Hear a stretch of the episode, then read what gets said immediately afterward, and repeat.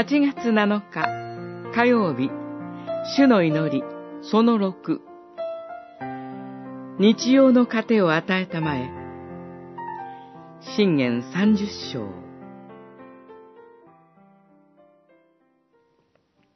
二つのことをあなたに願います。私が死ぬまでそれを拒まないでください。貧しくもせず、金持ちにもせず、私のために定められたパンで私を養ってください。飽き足りれば裏切り、主など何者かという恐れがあります。貧しければ盗みを働き、私の神の皆を汚しかねません。三十章、七節から九節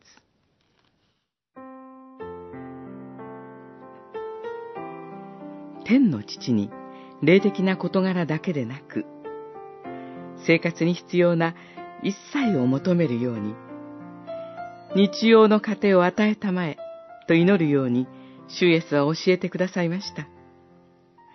これは日ごとの祈りです。けれども、真剣さが自分には欠けていると感じることがあります。それは、自分が安全地帯にいると思うからです。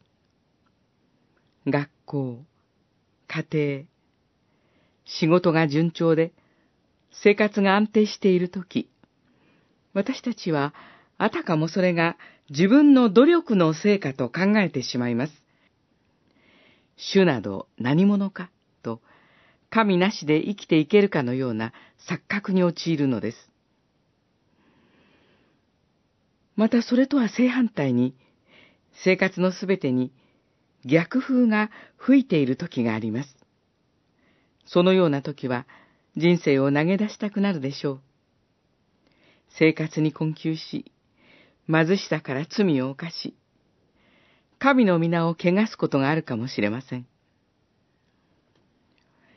しかし、実は私たちの持ち物は自分の所有物ではありません。すべてが良い贈り物、神からのプレゼントです。神は私たちがその日、その日の定められたパンを求めて祈るように願っておられます。私たちが傲慢にも、卑屈にもならないために。